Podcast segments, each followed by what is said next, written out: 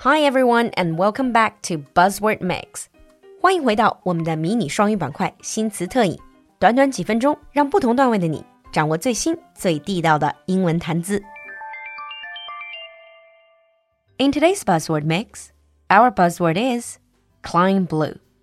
Now, some of you might be really confused, but if you're into fashion in any way, I'm sure you've heard of this word at least dozens of times this year. 今天的新词特饮里，璐璐就陪你聊聊这个虽然小众，但是在时尚穿搭界今年超级火的词——克莱因蓝。If you search the word on any shopping apps like Taobao or Tmall, you will get countless results. 上任何的网购平台，但凡跟蓝沾点边的，都多少会提到克莱因蓝。But hey, what exactly is Klein Blue? We have to start with the French artist Yves Klein. 究竟什么是克莱因蓝？我们就要从法国艺术家伊夫·克莱因说起。Born in 1928, Yves Klein was a French artist and a leading member of the French artistic movement called Nouveau Realisme. 他是法国新现实主义的领军人。He was also a forerunner of minimal art and pop art，也是极简主义艺术 minimal art 和波普艺术 pop art 的先驱。 but Yves Klein is particularly famous for one thing of his International Klein Blue. 而他最出名的就是以他名字命名的这种颜色，叫做 International Klein Blue（IKB），也就是我们说的克莱因蓝。Back in the 50s, Klein wanted to create a blue that represented his artistry. So he and a chemist found the perfect combination of ingredients to create a deep blue that demands attention。当年的克莱因特别喜欢单色，尤其是蓝色，所以想创造出一种很特别的、很能吸人眼球的深蓝。The Klein Blue, the RGB code is zero forty seven one sixty seven。它在国际通用的 RGB 颜色代码表里是零、四十七、一百六十七。如果你的工作和配色沾边，就应该知道，This means there's no red there's some green, and there's a lot of blue in this color. Before Klein Blue, there was simply no such pure and strong blue. So Klein Blue was also known as the ideal blue and absolute blue. 它也被人称为绝对的蓝和理想的蓝色。In 1957, Klein exhibited eight paintings of the same size and painted in this same Klein blue at the Milan Art Exhibition. And this was the first time that Klein Blue appeared in front of the world. 一九五七年，在米兰的艺术展里，伊夫克莱因用八幅同尺寸的单色作品，向全世界隆重推出了克莱因蓝。And in 1960, he registered the paint formula under the name International Klein Blue. His inspiration for this famous blue is linked with his pursuit of monochromatic work.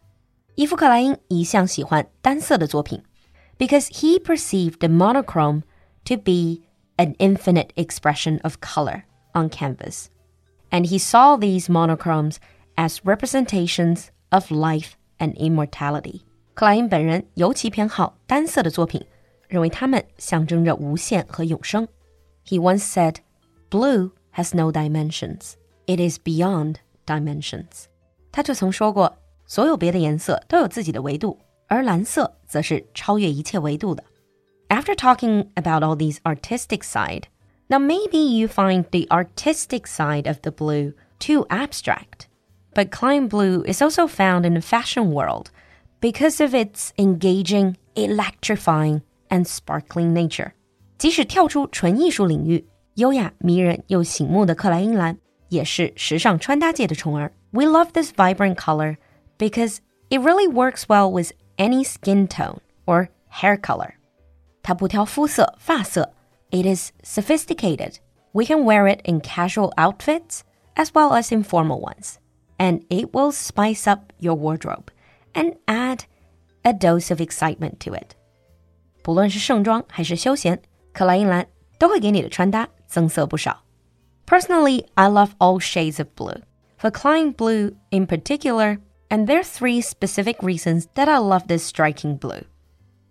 Number one, You can make it a statement piece。在时尚穿搭界，所谓的 statement piece 有时候被直译为宣言单品，其实也就是那种彰显你的个性，让你在人群中大胆跳脱出来的单品。So you can easily make Klein Blue a statement piece, and it will surely get you noticed. Number two, it lightens up your skin and flatter your skin tone.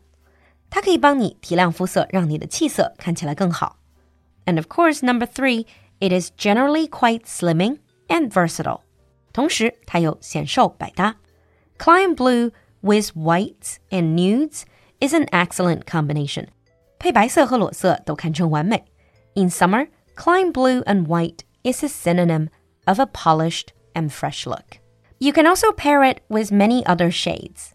Not only will you be dressed to impress, but this electrifying blue will also put you in a great mood to start your day. Now let's move on to sample sentences.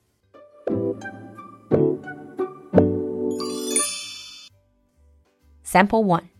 The striking Klein blue pairs very well with white. The striking Klein blue pairs very well with white. Sample 2. You can easily dress up or dress down with Klein blue. You can easily dress up or dress down with Klein Blue。你听懂了吗？关注露露的英文小酒馆，来获取更多拓展内容。如果你喜欢新词特饮这个节目，不要忘记关注主播，来听听我们其他的精彩专辑。So do you have anything in Klein Blue？期待你的分享，我们下期见。